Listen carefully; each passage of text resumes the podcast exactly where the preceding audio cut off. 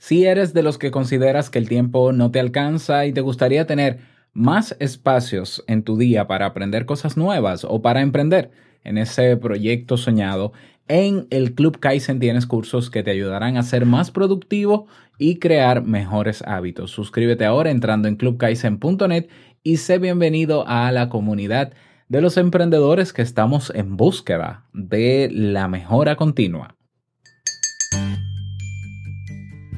Mitad de semana y yo aquí celebrando la independencia de mi país con un rico cafecito que también comparto contigo.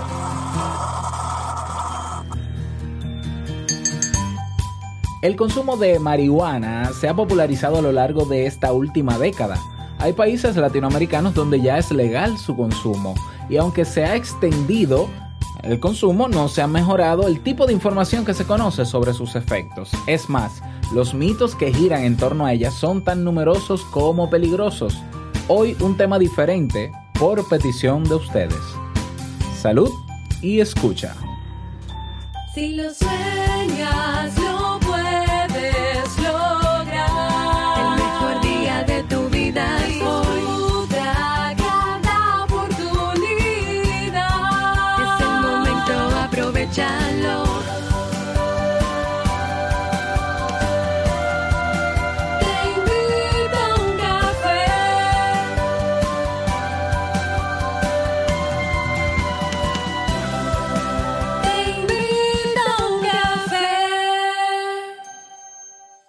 ahora contigo, Robert Sasuki, consultor en desarrollo humano y emprendimiento.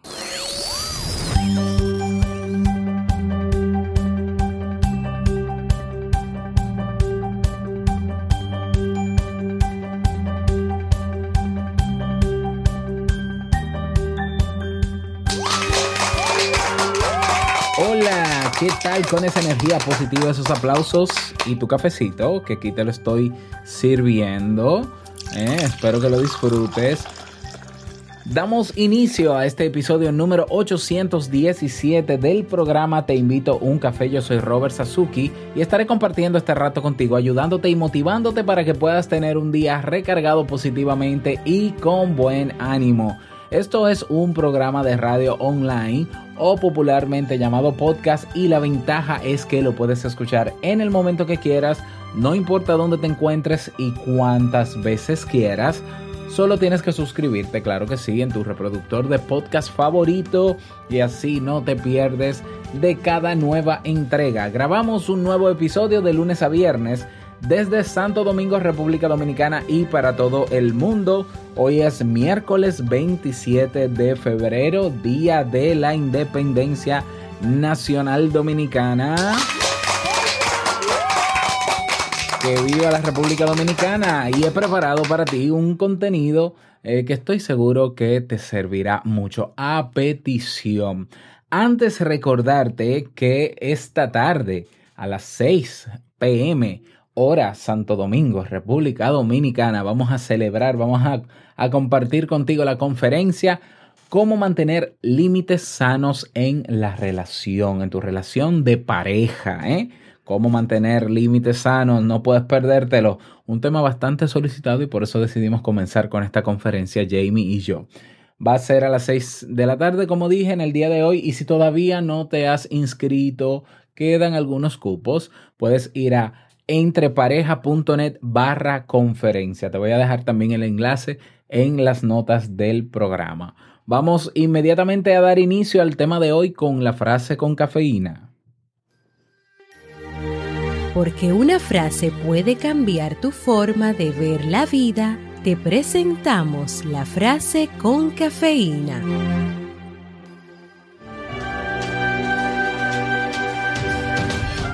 Adoro los placeres sencillos. Son el último refugio de los hombres complicados. Oscar Wilde.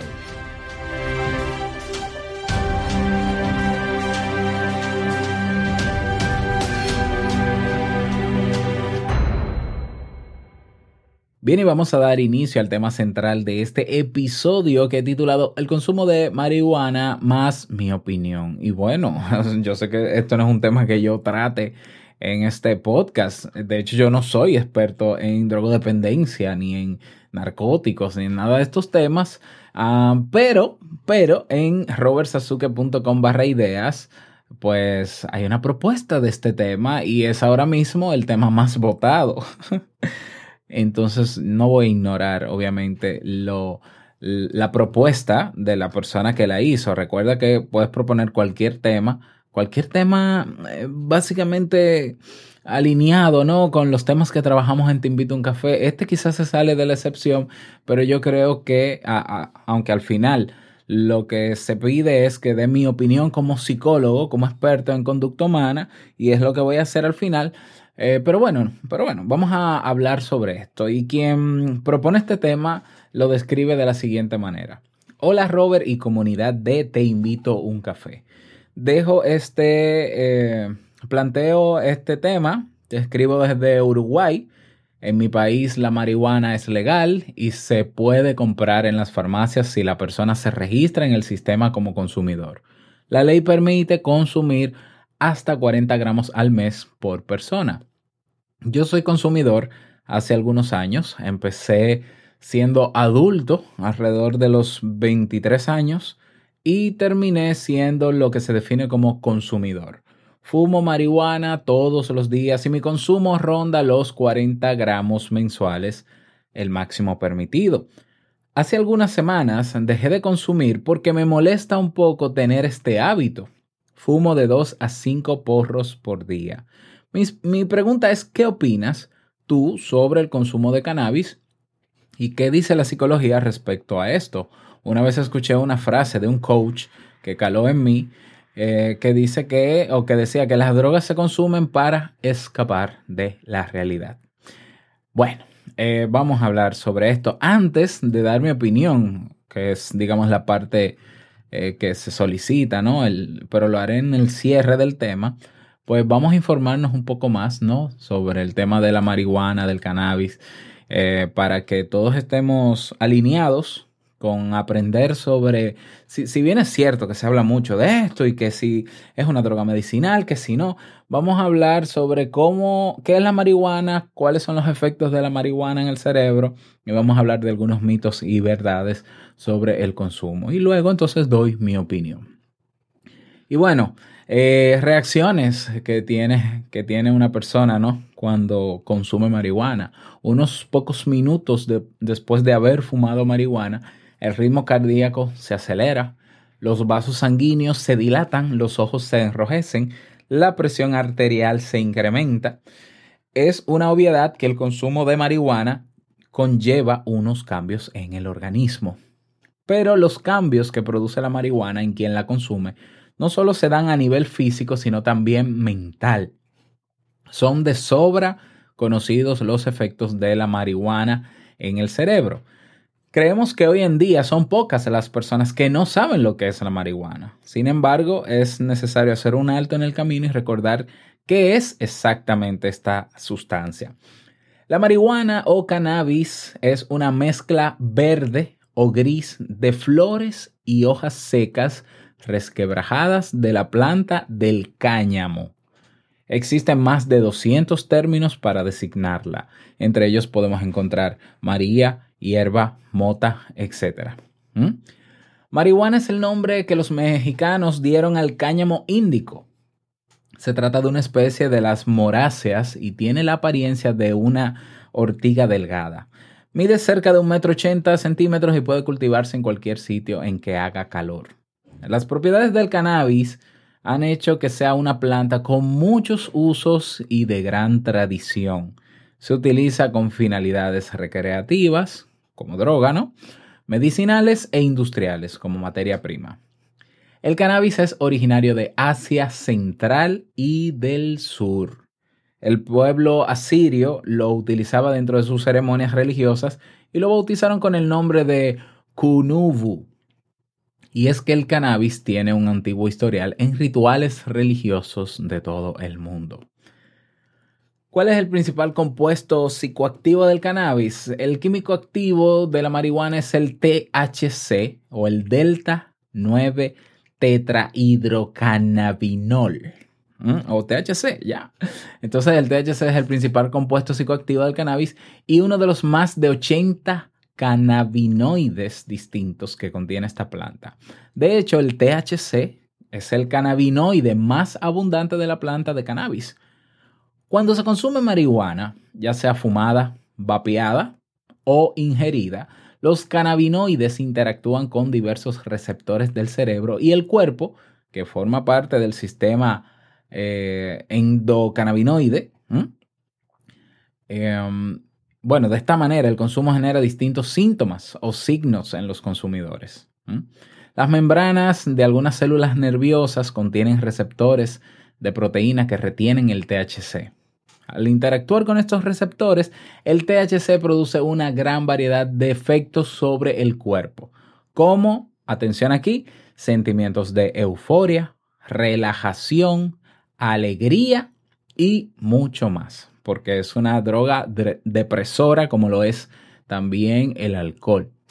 Por otro lado, existen cepas de cannabis que se utilizan para producir cáñamo industrial. Estas cepas contienen menos de un 1% de THC y no son aptas para su consumo recreativo. Vamos a hablar de los principales efectos del cannabis. El cannabis se ha venido utilizando desde tiempos remotos, ya lo mencionaba, debido a sus efectos físicos y psíquicos. Los efectos de la marihuana en el cerebro implican un cambio general en la percepción, en la euforia y un mejor estado de ánimo. Asimismo, su consumo hace que aumente el apetito y produce la sensación de estar centrado o colocado. Produce la sensación, ¿no? Eh, los efectos secundarios inmediatos incluyen la pérdida de memoria a corto plazo, sequedad de la boca, enrojecimiento de los ojos, reducción de la capacidad motora y sentimientos de ansiedad, efectos secundarios inmediatos. A largo plazo, la marihuana puede disminuir la capacidad mental y provocar adicción. Los efectos inmediatos de la marihuana duran entre 2 y 8 horas y comienzan a los pocos minutos de ser consumida, cuando ésta es fumada. Si es ingerida, los efectos tardan entre 30 minutos y una hora en hacer su aparición. ¿Mm? Imagínate si tú eres una persona que consume de 2 a 5 porros por día y el efecto de la marihuana dura 8 horas en el cuerpo, pues ya, ya podemos darnos cuenta que estás consumiendo incluso más de lo que quizás necesitaría. Necesitarías, eh, bueno, necesitar no es la palabra. Pero bueno, vamos a seguir. Los efectos de la marihuana en el cerebro según la OMS, Organización Mundial de la Salud. Los efectos subjetivos comienzan al minuto después de iniciar la inhalación. Sus efectos máximos, también en el plano subjetivo, subjetivo del fumador, se alcanzan a los 30 minutos de haber fumado. La duración de estos efectos puede calcularse en 4 horas para la inhalación y en 8 en el caso de ingestión oral. El efecto que el consumidor señala con más frecuencia es la alteración del sentido del tiempo. Parece más largo de lo que es en realidad. También citan el aumento de sensibilidad auditiva y una apreciación más viva de la música. Algunas personas han señalado una impresión subjetiva de aumento de los sentidos del tacto, el gusto y el olfato. En general, los efectos de la marihuana en el cerebro dependen de la forma de ingestión y obviamente de la cantidad del principio activo del THC. El THC no se disuelve en agua, por lo que solo la ingestión y la inhalación pueden ser las vías para eh, procurarse el efecto de la droga. Reacciones agudas tras el consumo de marihuana. Cuando se produce una intoxicación aguda se pueden producir, o sea, cuando digo que se fuma mucho, ¿no? Intoxicación aguda, una, una sobredosis, se pueden producir ideas paranoides, ilusiones, alucinaciones, despersonalización, ideas delirantes, confusión, agitación y excitación. Puede haber también delirio y obnubilación con agitación y excitación violenta. Y estos efectos pasan en unas horas. Ya seguramente que sabes cuál puede ser mi opinión, ¿no? Pero claro que la voy a dar al final. La personalidad del consumidor también influye. Se observa otro tipo de reacción psicotóxica aguda en personas que parecen estar abrumadas por fuerte ansiedad, temores y pánico. Estas personas suelen estar agitadas y deprimidas y en ocasiones retraídas. La realidad es que no nos debemos tomar a broma el consumo de drogas, aunque hablemos de una droga con la tradición de la marihuana. ¿eh? Dicho consumo ha elevado la patología mental en los jóvenes. Un dato especialmente preocupante si tenemos en cuenta que aumenta la probabilidad de que el consumidor tenga un brote psicótico. ¿Mm?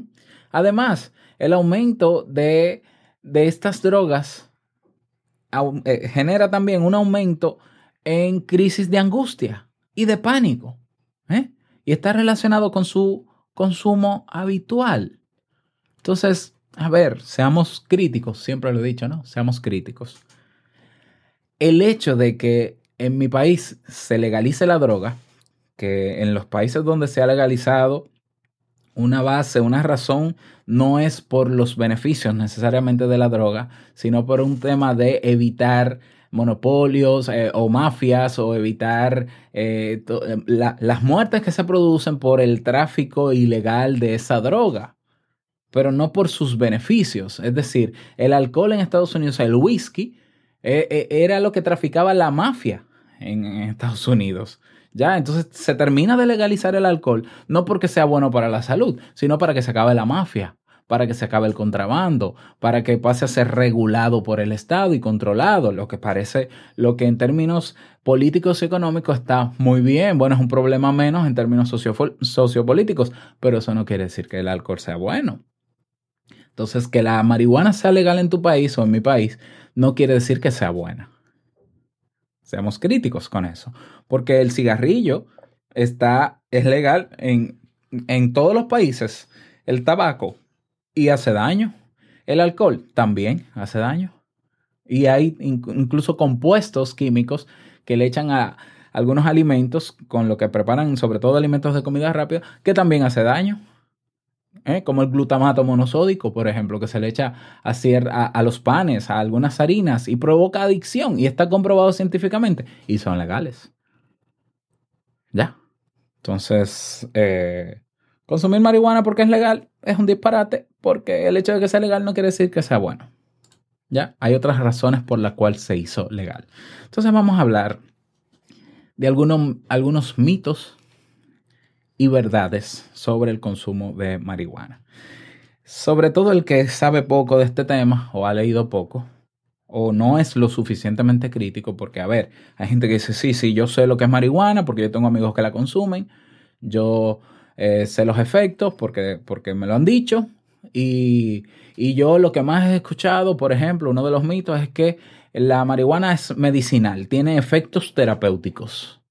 Ah, pero ¿quién te lo dijo? Porque quien te lo dijo no, los, no, no sabe bien eso y no tiene, no te dio el detalle, son mentiras, eh, son verdades, eh, medias verdades. No está completa esa verdad. Y vamos a hablar de ese, de ese mito, de los efectos terapéuticos, terapéuticos del consumo de marihuana, si realmente existen. A ver, ya yo decía, ¿no? Que eh, la marihuana a grandes rasgos, rasgos posee varios tipos de cannabinoides. Exactamente más de 100, bueno, más de 80, ¿no? Mientras que los efectos psicoactivos del consumo de marihuana se deben en su gran parte al THC. El potencial médico terapéutico más potente lo tiene el cannabinoide CBD, que no es el THC, es otro. Y el cannabis de uso terapéutico se debe consumir por vía oral y no fumándolo, ya que el daño pul- pulmonar que se genera al fumar no puede compensar los efectos terapéuticos. Es decir, al consumir marihuana se ingieren varios tipos de cannabinoides, el más conocido es el THC. Y aunque los efectos terapéuticos se obtienen del CBD, y este cuando tiene indicaciones terapéuticas se puede consumir solo mediante cápsulas, aceites o soluciones que contengan el CBD. Entonces ahí sí, eh, eh, ese cannabinoide sí es eh, terapéutico, sí es medicinal, pero no se fuma. ¿Mm? No se fuma. Y sí se ha demostrado que el CBD tiene beneficios terapéuticos. Entre los beneficios del CBD, de ese cannabinoide, encontramos efectos antiinflamatorios, antieméticos, anticonvulsionantes, ansiolíticos y antitumorales. ¿eh? Todos esos son efectos terapéuticos más conocidos de ese cannabinoide, pero en la forma en cómo debe consumirse. Ah, eso no te lo dijo el que te dijo, yo fumo marihuana porque es medicinal, es terapéutico. Ah, pero tienes que leer la información completa, la letra pequeña que está debajo de la etiqueta. Otro mito, el consumo de marihuana genera dependencia. Hay gente que dice, bueno, yo consumo marihuana porque, a diferencia de la cocaína y de otros, del éxtasis, no produce esa dependencia ni esa adicción. ¿Se puede ser adicto a la marihuana? La respuesta contundente es sí, sí, absolutamente sí. El consumo de marihuana genera dependencia porque es una sustancia psicoactiva, es decir, activa la segregación de neurotransmisores en el cerebro, de hormonas en el cuerpo, afecta el sistema nervioso central. Bueno, ya los efectos que hablé en el cerebro. Entonces, si, si modifica la composición neuroquímica de mi cerebro, ya es una sustancia psicoactiva. Si no hiciera nada, no fuera una droga, ¿no? ¿Eh? Entonces, eh, que el cese del consumo de marihuana no tenga un síndrome de abstinencia con importantes signos y síntomas físicos, como lo tendrá el de la cocaína, éxtasis y demás, no significa que no genere dependencia. La marihuana sí es una droga adictiva. A día de hoy sí se han estudiado e identificado los signos y síntomas que componen el síndrome de abstinencia de cannabis y los criterios diagnósticos están ya en el manual de diagnósticos eh, eh, ya que utilizamos los psicólogos, e incluso en su última versión, en la 5, el DSM5, y te puedo mencionar algunos de los síntomas, por ejemplo, el cese brusco de cannabis que ha sido intenso y, y prolongado, por ejemplo, consumo diario o casi diario durante un periodo de varios meses o por lo menos, y aparición de tres o más de los signos y síntomas siguientes quiere decir que estás pasando por el síndrome de abstinencia de esta, ante esta sustancia. Está irritabilidad, rabia o agresividad, nerviosismo o ansiedad, dificultades para dormir, pérdida de apetito de peso, intranquilidad, estado de ánimo deprimido. ¿Mm? Por lo menos uno de los síntomas físicos siguientes que provoca una incomodidad significativa dolor abdominal, espasmos y temblores, sudoración, fiebre, escalofríos o dolores de cabeza. Y una serie de criterios más. Entonces, sí, sí. La, sí, la marihuana sí provoca adicción y sí produce también síndrome de abstinencia. Otro mito, la marihuana es una sustancia natural y por eso su consumo no, da, no causa daños importantes en nuestro organismo. No, porque eso es natural, eso no es químico como la cocaína, que la mezclan con gasolina, con, con cetona, con no sé qué, con bla, bla, bla.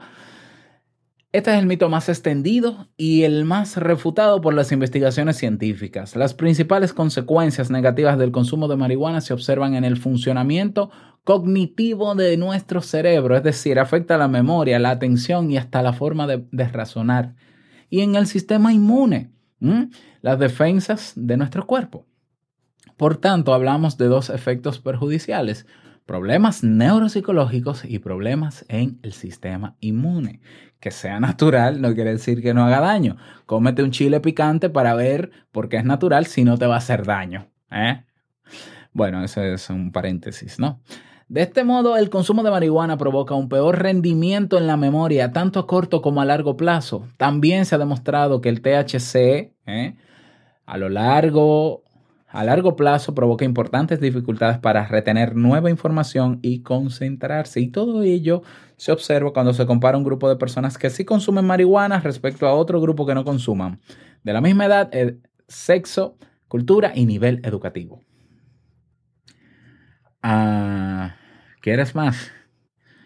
¿Hay alguna relación entre el consumo de marihuana, otro mito más, y una mayor creatividad? Ya, porque también está el mito, ¿no? De que eso me hace más creativo, de que eso me centra, me enfoca en lo que tengo que hacer. Yo no sé cómo te va a enfocar, si, si afecta eh, la cognición, si afecta la memoria, pero, pero hay un mito, ¿no? De que los que grandes artistas del mundo consumían marihuana y miren, y mira, mira quiénes son hoy en día.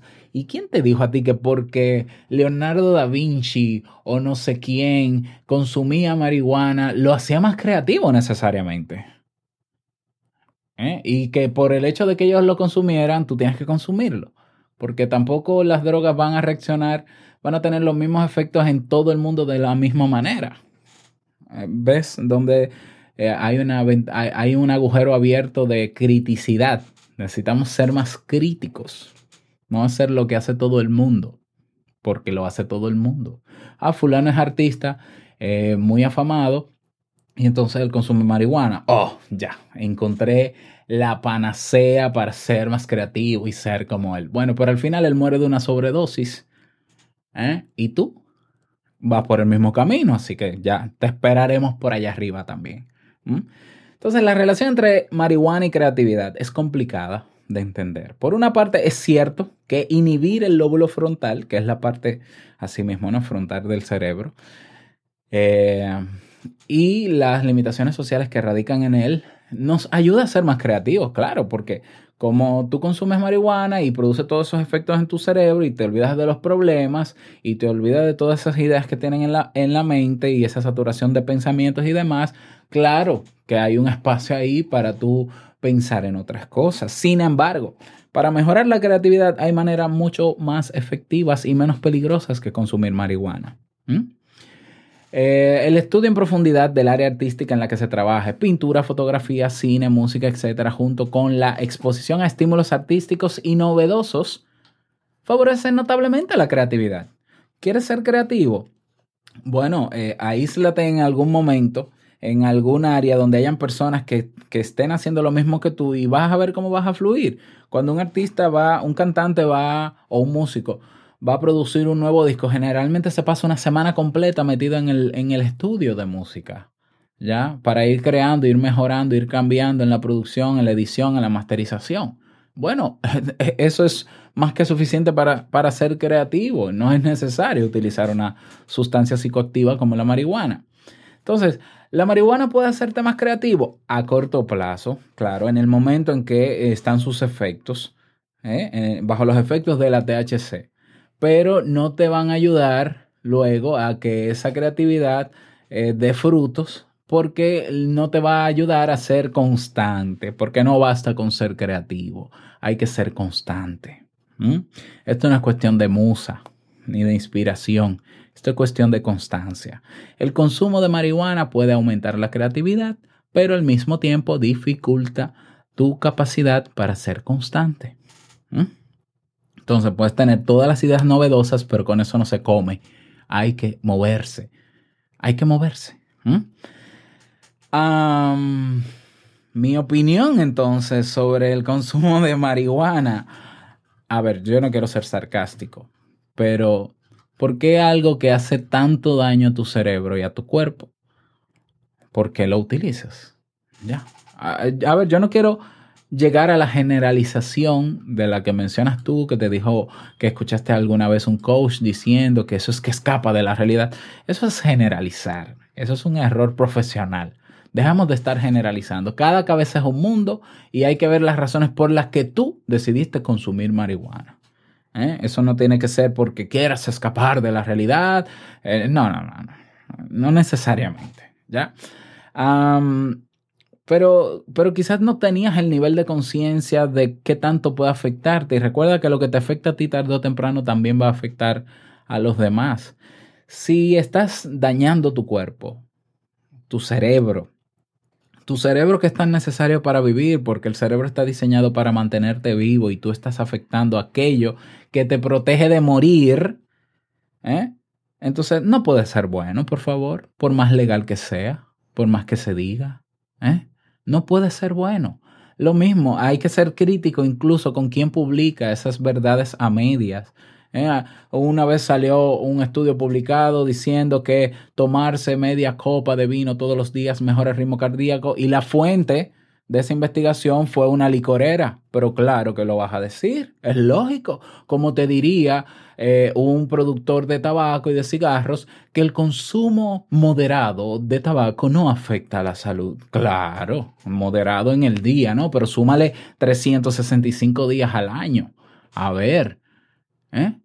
Entonces, no puede hacer bien la marihuana por ninguna de, ninguna manera. De la única manera que puede hacer bien es recetada por un médico, porque ni siquiera el hecho de que la compres en la farmacia quiere decir que es bueno, porque en la farmacia venden muchísimos fármacos que afectan a largo plazo al ser humano y al organismo del ser humano, y aún así siguen siendo legales. Y hay un negocio detrás de eso y una industria que no le importa si te mueres o si te jodes. Ya tenemos que ser críticos. Somos nosotros que estamos consumiendo lo que otros producen que no consumen ellos porque saben que es nocivo. Y ahí están las investigaciones. Ahí están gente que se ha dedicado a trabajar. ¿Tú quieres ver los efectos de la marihuana? Vete a un, búscate un grupo cerca de ti de narcóticos anónimos. Ve, en mi país hay una, hay instituciones, ¿no? Casa Abierta, Hogar Crea. Vete a esas instituciones para que veas lo bueno que tiene la marihuana. ¿eh? Comienza a leer las historias de artistas que mueren por sobredosis. ¿eh? Eso es lo único bueno que tiene, que te lleva a una muerte segura. Eso es lo único bueno que puede tener una droga. Entonces, si tu principal activo, siempre lo he dicho, si tu principal activo eres tú mismo, si tú te tienes a ti y a nadie más, si tú puedes lograr lo que te propongas confiando en ti, sabiendo que tú tienes las capacidades para hacerlo, si tú puedes lograr las cosas comprometiéndote y siendo constante, te vas a dañar a ti mismo. O sea, yo ahora mismo, ¿cómo produzco dinero? ¿Cómo yo puedo mantener a mi familia gracias a mi cerebro? Gracias a, a las ideas que tengo y que voy desarrollando, gracias a constancia, gracias a esa disciplina de levantarme todos los días a hacer cosas pequeñas, pequeños pasos que me acerquen a eso. Para yo necesitar toda esa disciplina, yo necesito tener un cuerpo en las mejores condiciones físicas posibles. Entonces yo no puedo ser el asesino de mi cuerpo, porque te digo algo, yo me muero por una sobredosis de marihuana y a nadie le va a importar eso, menos, mucho menos al que me la vendió. Y pasaste a la historia como uno más y se acabó. Y eh, en el mundo no estamos para eso. Y nuestro cerebro no está diseñado para eso, está diseñado para mantenernos vivos. Entonces no seamos idiotas. ¿eh? No actuemos como idiotas. Ah, bueno, que la marihuana me ayuda a olvidar los problemas. Y es que los problemas no se resuelven olvidándolos, es enfrentándote. Ah, pero que tengo miedo. ¿Y qué importa que tengas miedo? Si todos tenemos miedo. ¿Eh? Entonces, lo que no sabes, apréndelo, porque tampoco es una justificación. ¿Eh? Lo que no sabes, tú lo aprendes. Y te comprometes contigo y te responsabilizas de tus actos. Y haces lo que tienes que hacer por duro que sea.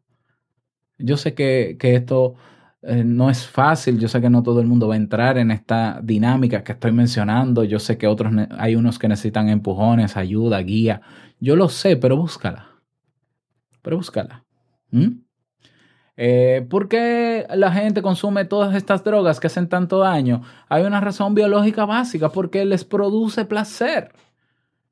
Claro, cuando tomas alcohol, te, te sientes desinhibido, puedes decir lo que no eres capaz de decir sobre porque no tienes las suficientes habilidades sociales o no eres lo suficientemente asertivo, pero cuando bebes te vuelves 100% asertivo y suelto y puedes decir lo que te da tu gana y eso te hace sentir bien y la gente reacciona contigo bien. Cuando consumes eh, drogas eh, tendrás otras reacciones también, hay liberación de dopamina en todo eso que haces, por eso hay personas que hacen ejercicios extremos y conductas de riesgo y demás. Dopamina, estamos en la búsqueda constante de segregar esa hormona del placer, la dopamina. Entonces yo te voy a decir algo, tú quieres dopamina en tu día, tú puedes autogenerar dopamina, tú puedes lograr sin ninguna sustancia externa activar dopamina en tu cerebro todos los días. Te, te doy ejemplos. Mira, cuando meditas, se segrega dopamina. Cuando estás observando lo que pasa a tu alrededor, se segrega dopamina. Si estás saboreando ese instante, como decíamos ayer, se segrega dopamina. Cuando estás dándole tiempo de calidad a, tus hijos y disfruta verlos jugar, reírse, comentarte cosas, opinar, se segrega dopamina. Cuando estás con tiempo de calidad con tu pareja, si realmente amas a tu pareja, se segrega dopamina. No importa lo que hagan, literal, hagan lo que quieran, pero se segrega dopamina, siempre y cuando sea bueno, ¿no? Cuando te estás tomando ese cafecito que tanto te gusta, se segrega dopamina. Escuchando a una persona hablar de un tema que te parece interesante, se segrega dopamina. Vivir en el presente, vivir intensamente cada día, saborear cada momento, segrega dopamina. Yo no necesito para estar con un grupo de amigos ni tomar alcohol ni consumir ningún tipo de droga, porque para mí el estar con ellos me segrega dopamina, me da placer. ¿Eh? Tocar guitarra para mí segrega dopamina, por eso yo trato de tocar guitarra y soy dependiente de la guitarra todos los días, por lo menos un rato. Entonces, yo puedo entender que haya personas que consumen todas estas sustancias porque no saben activar ese placer de, de, otras maneras. Tienen ese límite, tienen ese, eh, ese nivel de conciencia muy bajo, no lo saben. Entonces, eh, ok, eso no lo justifica, pero lo entiendo. ¿Ya? Entonces, si ya tú estás en un nivel más elevado de conciencia, si tú descubres que se pueden hacer las cosas diferentes, apréndelo, practícalo, ponlo en práctica y verás que vas a mejorar como ser humano, que no vas a dañar tu cerebro, tu cuerpo, ¿eh? y que vas a ser igual de eficiente, igual de creativo o muchísimo más y vas a vivir muchos años para ver crecer a, a tus hijos, para ver que tus que tu trabajo de hoy rindió sus frutos a largo plazo. Todo eso segrega dopamina y no necesitamos ningún tipo de sustancia en nuestro cuerpo que eh, active eso, eh, eh, esa, esas hormonas en nosotros. Bueno, esa es mi opinión. mi opinión, sí, sobre la marihuana y sobre las drogas en general. Y siempre lo será. Y siempre lo será. Espero que este tema te haya servido. Y bueno, vamos a ser más críticos, por favor, porque al final nos estamos haciendo daño. No seamos idiotas. No lo seamos. Vamos a ser inteligentes. Y bueno, a ti que dejaste la propuesta de este tema, qué bueno que lo estás dejando, ¿no? Porque estás viendo que tienes eh, ese hábito malo. Bueno, pues pues ve avanzando en eso. Yo sé que va a ser un poco complicado, pero busca ayuda sobre todo para que puedas ir bajando esas dosis y lo puedas lograr, porque se puede ser mejor, se puede mejorar como ser humano, elevando nuestro nivel de conciencia, nuestro conocimiento y haciendo otras cosas que también nos generen placer. Sí se puede. Si quieres que prepare un tema sobre actividades, eh, situaciones o cosas que activan dopamina, aunque he mencionado bastante, déjame saber en teinvitouncafé.net. Ahí puedes proponer un tema o votar por los que están, como puedes también dejar un mensaje de voz para yo publicarlo en los próximos episodios. Y llegamos al cierre de este episodio Te Invito a un Café. Agradecerte como siempre por todo, por tus reseñas y valoraciones de 5 estrellas en Apple Podcast, por tus me gusta y comentarios en iBox por estar en Spotify, ya somos 1500 en Spotify y por darnos soporte a través del Club Kaizen. Quiero desearte un feliz miércoles, que lo pases súper bien a mis paisanos, que disfruten este día de asueto, de festividad. No escuchen al presidente porque lo que va a hablar es basura. Y no quiero finalizar este episodio sin antes recordarte que el mejor día de tu vida es hoy y el mejor momento para comenzar a caminar hacia eso que quieres lograr es ahora. Nos escuchamos mañana jueves en un nuevo episodio. Chao.